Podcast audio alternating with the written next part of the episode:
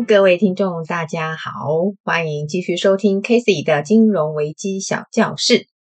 今天呢，金融危机的故事可以看作是上一集节目的番外篇。在上一集的节目呢，我们已经了解到有关国票案的前世今生。今天呢，则要来说一说跟这个危机案有关的专书。这本书的书名叫做《一百亿国票风暴》，是天下文化出版的，图书馆可以借得到。如果你想买的话，上网去查一查也是 OK 的喽。OK，在进入专书的内容之前，我们先来简单复习一下国票危机案。杨瑞仁是国票的一位基层员工。长达一年的时间，他以伪造的商业本票盗取公司款项高达三百多亿元。案发当下，台银信托部尚持有伪造的商业本票将近一百亿元。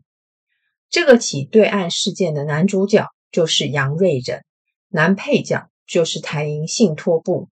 至于最佳新人奖，应该就是当时采行的各项监理措施。接下来就为各位梳理一下本书的重点内容。第一部分，我们先来谈谈杨瑞仁这个人。杨瑞仁又称 Peter Yang，国票案发生的时候，他的年龄不过是三十岁，属于国票的基层员工。虽然他的职务是交易员，但是他可以兼电脑操作以及交割工作。这也种下事后杨瑞仁透过职务之便行诈欺之实。国票案曝光之后呢，外界曾以台湾的李森来形容他。这边科普一下，李森他是英国霸凌银行担任交易员，但是因为交易失利，导致英国历史最悠久的投资银行，也就是霸凌银行倒闭。所以两个案子比较，案例几乎完全雷同。那么有关于李森的故事呢，我们先放在一边，以后呢可以再找时间说说这个案例哦。杨瑞仁他是国票板桥分公司的员工，他的出现呢，主要是因为检调单位他在侦查另外一个案子，认为有需要约谈杨瑞仁，才意外的导致这整个事件的曝光。检调呢，他起先调查的案子是一桩高新昌公司的炒股案，但是因为炒股的资金来源不明，经过抽丝剥茧。检调呢，认为需要约谈杨瑞仁到案，但是呢，仔细看一看，诶，这个杨瑞仁呢也不是富二代啊。那么如果说这些资金是来自杨瑞仁的话，那到底他背后的庞大的这个资金的 backup 是在哪里呢？减掉一度还认为，诶，这些资金是不是从中国大陆来的？最后推论，应该就是用伪造的商业本票来炒作资金的工具。对于杨瑞仁这个人，经手的检调单位呢，多数认为他是一个对数字十分敏感的人，但绝对不是属于大奸大恶的罪犯。在杨瑞仁被羁押之后呢，对于整起的案件呢，是否另有共谋，尤其是台银信托部的人，杨瑞仁的说法都说啊，就是他一个人做的，并没有共谋。那么事后他虽然有透露说，国票还有其他的共谋犯。但是台银信托部的话则是没有，那只是呢，剪掉对他的说法并不完全相信。那么杨瑞仁呢，最后遭到判刑，九十七年出狱，那这是后话。那第二个部分呢，我们来看一下国票案爆发事件的始末。八十四年八月四号，当天星期五，杨瑞仁主动招供，坦承呢，盗用国票一百亿元的资金来炒作股票。至于呢，杨瑞仁为何会招供，应该呢与伪造的本票即将到期的这个因素有关。因为发现八月四号当天确实有伪造的商业本票到期，只是当时呢杨瑞仁呢被锁在调查局的侦查室，根本无法外出，也没有办法处理，因此呢招不招的后果都是相同，案件一定会曝光。那么事已至此，如何善后才是王道。因此呢，减掉就先安排国票的高层跟杨瑞仁见面。国票高层立刻决定，马上向金融同业拆借资金以及封锁消息，以利时间换取空间。但是，第一个股票你有事没事，为啥要去向银行借了大笔的资金？市场一定猜到，诶，这股票是不是有什么猫腻的情势在呢？第二个，国票打的如意算盘是，案发当日是周五，如果有办法把新闻压到周六不上报，周日不营业，这样国票就有两天的处理时间。只可惜事与愿违，八月四日当天下午，媒体披露。揭开国票案挤兑案的序幕，发生这么大的事，国票第一个时间呢，马上就向财政部和央行说明。至于呢，这两家主管机关在当下或许觉得啊，这不过就是件芝麻小事，也是讲些无关痛痒的话，譬如说啊，我们先了解案情一下再说吧。主管机关真正出手的时间，依照书中的观点，应该是与打高尔夫球这件事有关。当时，中国商银的总经理郑世松向央行总裁徐远东报告，国票案挤兑将一发不可收拾。徐远东跟行政院长联赞报告后，政策表态支持国际票券。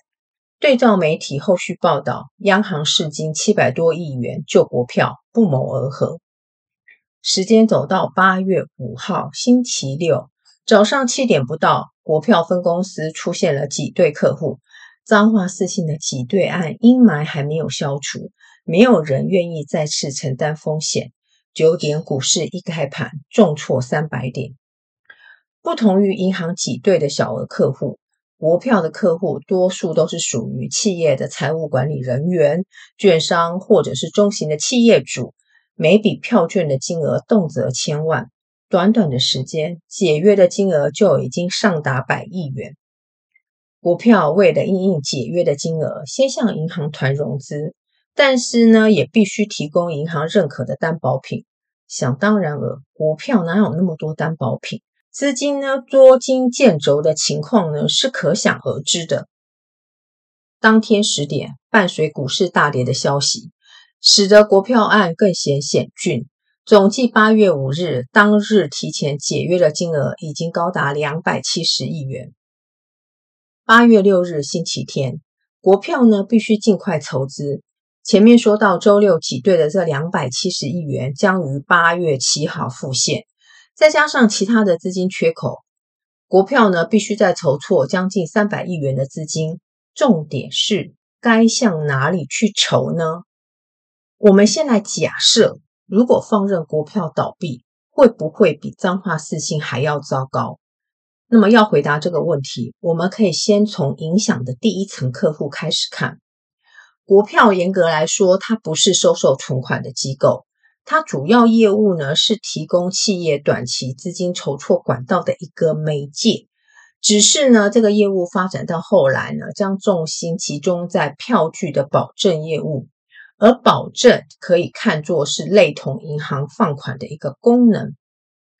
既然票券公司是短期资金的汇集之地，主要又以企业主为主，那么国票呢，每日保证的金额大概约一千多亿，而企业透过国票买卖交易的票据，一天也有好几个百亿，市占率呢约占三成，所以一旦国票出事，背后影响的是所有参与短期资金交易的买卖双方。再以市占率达三成这件事来说，影响的层面应该不是跟彰化四信在同一个档次。八月七日一早七点半，财政部、央行、证管会和国票台银等出席了紧急纾困会议。这个会议最大的问题在于，国票到底要不要救，可不可以救？当然，前提是国票扣除这个亏损后的数字是否大于零。还好，最后的决议是要支持国票渡过难关。会议主要的决议包括资金不足的部分，由五家银行提供支援。如果还有资金需要的话，可以向央行申请融通。八月七日当天九点之前，政府已经发布由银行团支援国票，央行总计释出超过七百亿元以上的资金，危机初步解除。八月九号。国票高阶主管王庆祥经理跳楼轻生，这个事件也是国票最令人感伤的事件。事后调查，王庆祥的轻生并非与国票案有关。至于他与杨瑞仁之间的纠葛，这本书里面多有琢磨。不过在这里呢，我就暂不多说了，因为这个情节确实有点让人难过。关于这些伪造的商业本票，国票到底需不需要负赔偿责任呢？学理上各有看法。八十四年八月十七日，国票与台银签订了一纸协定。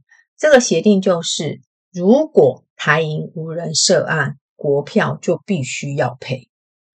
那么其实呢，不赔也不行。大家要知道，台银呢就是票券公司最大的金主，所有拆借额度呢，台银都具主导权。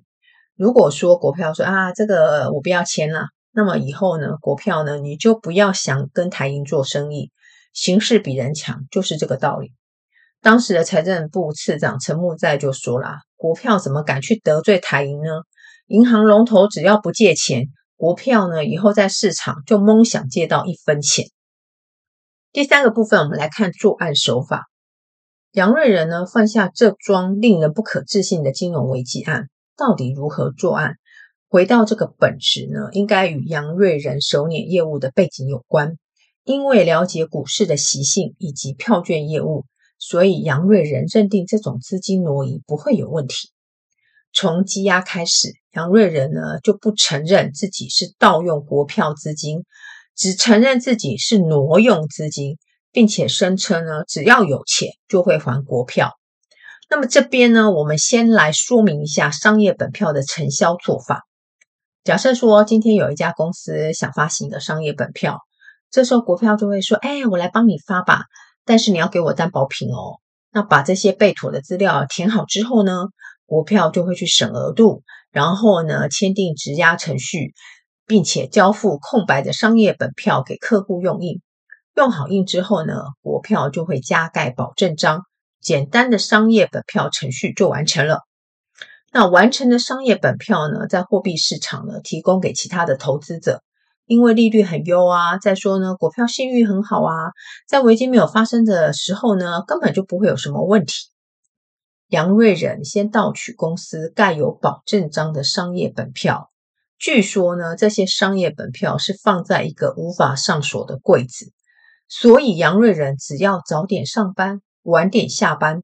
要拿到这些商业本票根本就不是难事。再来，公司的保证章也没有上锁，你只要想盖，take it away。接着，他在冒用其他的客户来申办伪造客户章，但是为何这些伪造的商业本票查不出来呢？依照当时的制度，旧本票换新本票是可以直接办理的，不需要到票据交换所进行提示。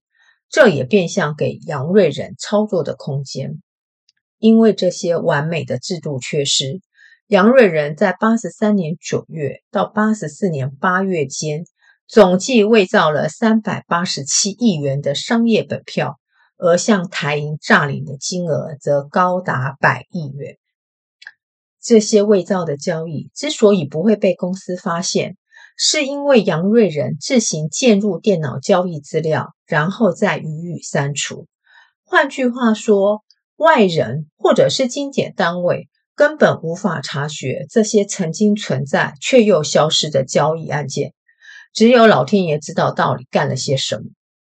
至于台银买票支付价金，这笔钱进入国票，国票一定要知道台银为啥要汇这笔钱。因此，杨瑞仁利用人头户做了一个几乎相同的票券付买回交易，而这些交易金额跟台银汇款的数字完全相同，造成国票公司认为两者具有相关性，而这些复买回交易在第二天就办理解约，这些钱就回到假账户的户头，成功再将钱转到杨瑞仁的名下。这些假交易透过的是人头户的滥用，夸张的是，这种人头户交易却是一种惯例。在国票案没有发生之前，这个业界呢广泛用这种模式来创造业绩。只能说，国票案的发生再次印证瑞士乳酪模型。第四部分，我们来看秋后算账。事后检调开始追查被杨瑞仁盗用商业本票所取得的赃款，这一百亿的资金到底流向哪里？根据杨瑞仁自己的说法，他说：“嗯，我就是流向购买高新昌的股票。另外呢，我特我用自己的名字设立了很多家公司，而且我有存入定存哦。然后呢，我还有去买公债，还有买车子，还有买房子。OK。”即使如此呢，调查人员发现还是有将近二十亿元的资金都不拢。再者，调查人员判定杨瑞仁盗取的资金达百亿元，但是查扣的财务价值仅有四分之一，认为呢杨瑞仁的说法避重就轻。八十五年八月十三号，杨瑞仁被法院判处有期徒刑十三年，并科罚金十亿元。至于国票栽在一个基层员工所犯的过错，只能说非常丢脸。尤其是内部控管制度，在整个事件当中，所有不该犯的错全都犯了。国票总经理也因此下台。国票总经理认为呢，国票因为过度强调绩效，忽略了内部控制，也是导致国票案发生弊端的主要原因。至于整体的金融环境，总经理认为呢，开放银行兼营票券业，以及呢新票券金融公司的设立，都是国票过度追求绩效的原因之一。那在这里呢，我还是再说一下开放这件事情。早期呢，我国只有三家票券金融公司，因为寡占，所以获利丰厚。八十一年呢，财政部开放银行可以兼营票券业等刺激市场的业务。八十三年八月呢，财政部呢就采取票券专营、银行兼营的两种模式开放，并且接受呢新票券公司的申请。自此，台湾票券业进入战国时代。这也是为何国票总经理会说出那样的结论。杨瑞仁在犯案期间呢，事后观点确实发现一些蛛丝马迹。比如说，内部稽核发现板桥分公司呢交易动辄上亿元，很多人头户啊，金额又大啊，进出频繁啊。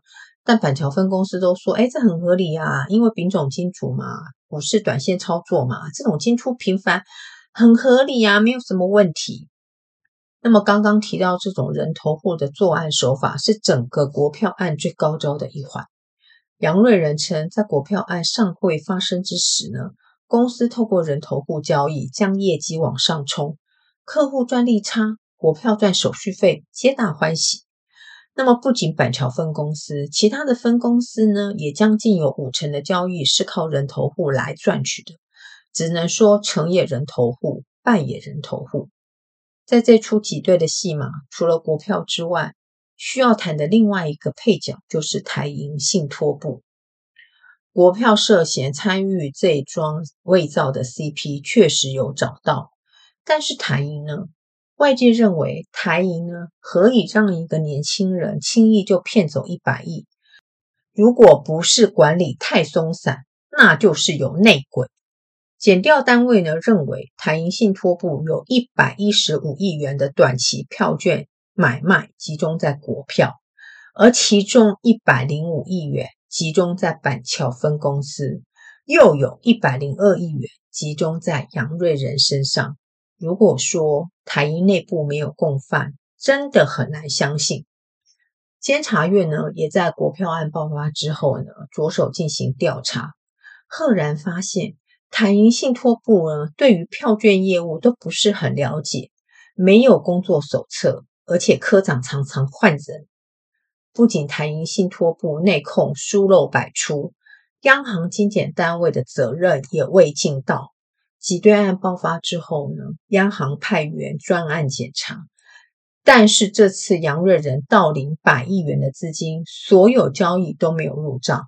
就像我们刚刚之前前面说的，杨瑞仁呢自行介入交易，事后呢又把它删除，所以呢金检单位根本就是查不到。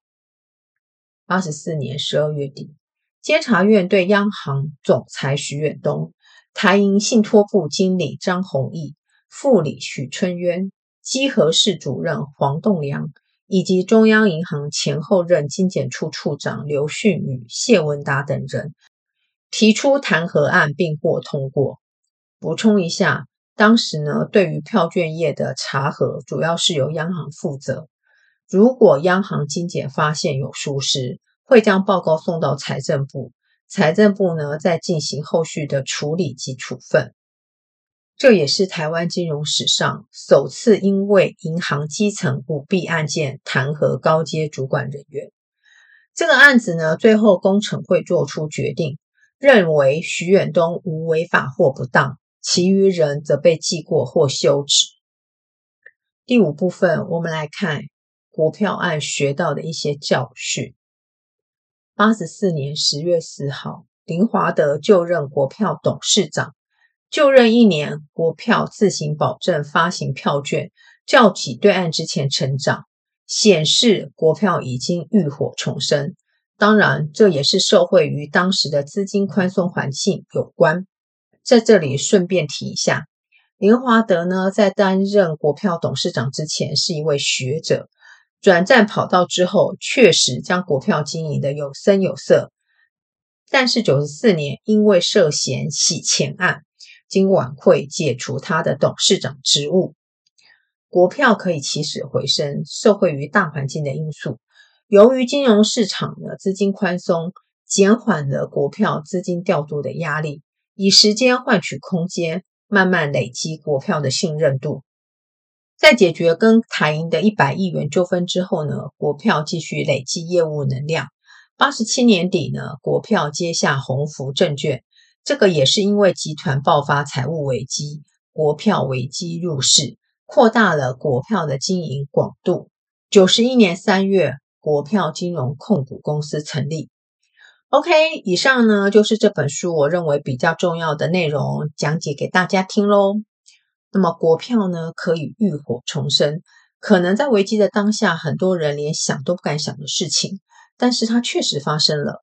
事后呢，有很多人归功于新领导团队的功劳，比如说林华德，因为成功带领国票走出阴霾，也将他个人的声望推上顶峰。有人呢也称林华德为金融界的艾柯卡。那我认识一位高层的主管，早年他在和我谈起国票案的时候呢，特别有感而发的说：“国票案如果不是政府大力金援的话。”任谁掌舵都没门儿。或许呢，事后诸葛的言论对当时的团队未尽公平。危机入市呢，我认为需要超凡的勇气跟胆识。当时国票案的总经理下台，其实政府呢也另外有主力的人选，只不过呢，这些人选要点下头来承担，每个人顾忌或者是考量的面向都不一样。林华德愿意承担，至少在这点上。他成功了，给自己一次站在风口浪尖的机会跟勇气。OK，今天的节目就先到这告一段落。下一期的节目，先来小小的预告一下哦。金融危机小教室将邀请一位嘉宾，跟我们谈谈有关日本支付的相关的趣事。OK，就请听众们拭目以待哦。喜欢的话，也继续支持 Casey 的金融危机小教室。点赞和分享，我们下期再见，拜拜。